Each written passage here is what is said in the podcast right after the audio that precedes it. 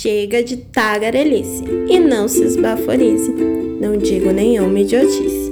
Abelho disse, bisbilhotice. A história que vem aí foi o livro que disse. O Saci Pererê o folclore brasileiro é bastante conhecido pela grande diversidade de suas festas populares, de seus costumes, por sua arte, mas principalmente por suas lendas, que transbordam riqueza de detalhes. No meio de tantos mitos, um personagem em questão se destaca. O Saci Pererê também pode ser conhecido como Saci Sererê, Matim Pererê, Matita Perê, Saci Sassurá e Saci Triquê. Suas principais características se resumem em carregar um cachimbo em sua boca, ser pretinho e pequeno, possuir apenas uma perna e, mesmo assim, ser muito veloz. E por sempre usar um gorro de cor vermelha em sua cabeça. Dizem por aí que é de lá de dentro dessa carapuça que vem os poderes sobrenaturais do Saci. Além disso, o Saci é um ser mítico que habita e protege as florestas. E é um rapaz muito travesso que gosta de pregar algumas peças nas pessoas. Mede cerca de meio metro de altura, embora existam versões da lenda que falem que ele pode chegar a ter 3 metros se quiser consegue aparecer e desaparecer misteriosamente, como uma assombração, e é muito inquieto e não descansa nenhum instante sequer, pois fica pulando de um lugar para o outro. Dizem que toda vez que ele apronta suas travessuras, dá para ouvir suas risadas alegres e agudas.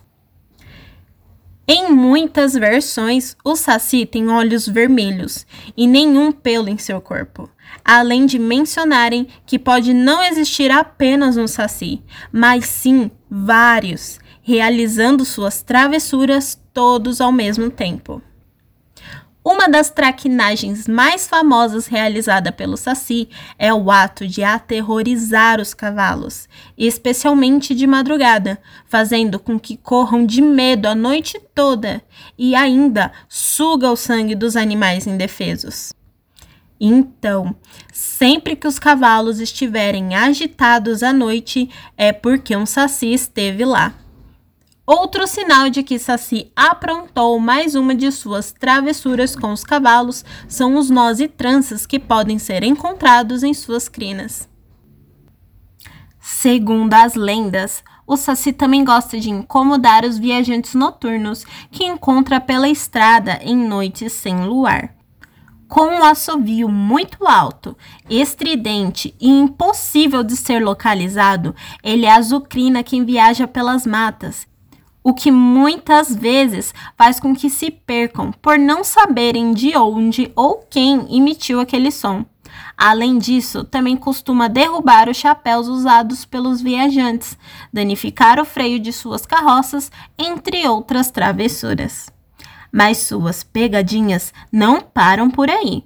O Saci adora invadir as casas das pessoas e pregar peças domésticas, tais como queimar as comidas que estão sendo preparadas e azedá-las caso já estejam prontas. Gosta de sumir com os objetos da casa, trocar o sal por açúcar nos recipientes e vice-versa. Apagar as chamas das velas, entre outras diversas brincadeiras. Um sinal de que Saci esteve pregando peças na sua casa é um redemoinho pequeno que espalha folhagens e sujeira por todos os cantos. Contam que é quando se transforma nesse redemoinho que o Saci pode ser capturado. Para isso, basta jogar uma peneira no meio do redemoinho. A pessoa que consegue capturar o Saci deve imediatamente retirar o gorro de sua cabeça para que ele perca seus poderes sobrenaturais. E por fim, é necessário trancá-lo dentro de uma garrafa com uma cruz desenhada nela, para que o menino travesso não fuja. Ainda dizem por aí que o Saci Pererê nasce como um broto de bambu e permanece nessa forma por sete anos. Depois vive por mais 77 anos praticando suas travessuras em forma de menino.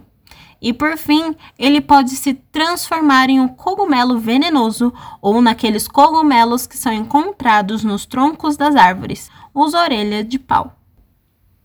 Estudos apontam que a lenda do Saci surgiu por volta do final do século XVIII ou no começo do século XIX. Não se sabe a época certa, pois não existem relatos sobre o Saci nos primeiros séculos do período colonial do Brasil, como existem de outras lendas, como é o caso da lenda do Curupira, que é mencionada em um relato de 1560.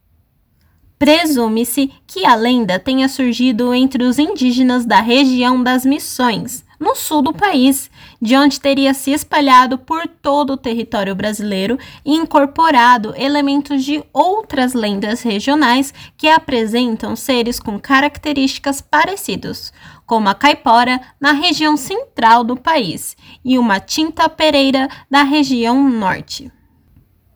Estudiosos também apontam diversas lendas de origem europeia que podem ter influenciado as características do saci.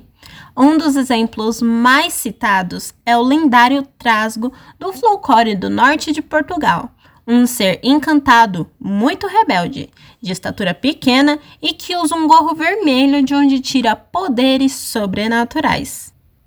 O hábito de fumar que o Saci possui é atribuído à influência das culturas indígena e africana, nas quais esse ato era comum.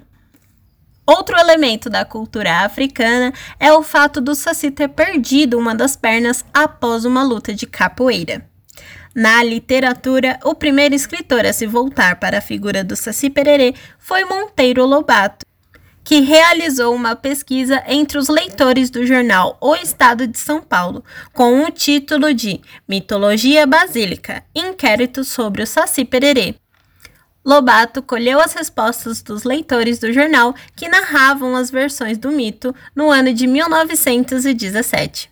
O resultado foi a publicação no ano seguinte da obra O Saci Pererê. Mais tarde, em 1921, o autor voltaria a recorrer ao personagem no livro O Saci, seu segundo trabalho dedicado à literatura infantil e o quadrinista Ziraldo criou em 1958 a série Turma do Pererê, em que o Saci contracena com o índio Tininim, a onça pintada Galileu e outros personagens.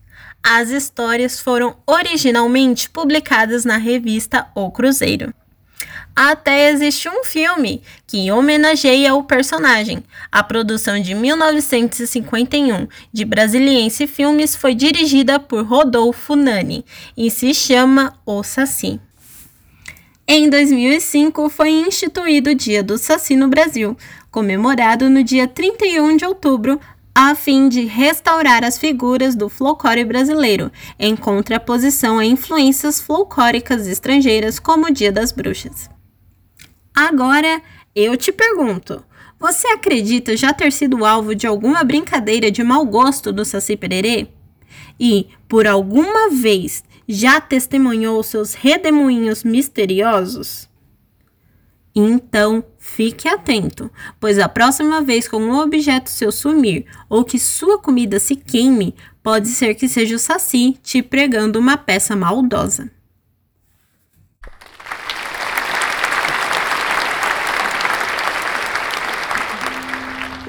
E assim a história chega ao fim. Mas não fique triste nem comece a chorar. Afinal, uma história precisa chegar ao fim para outra começar.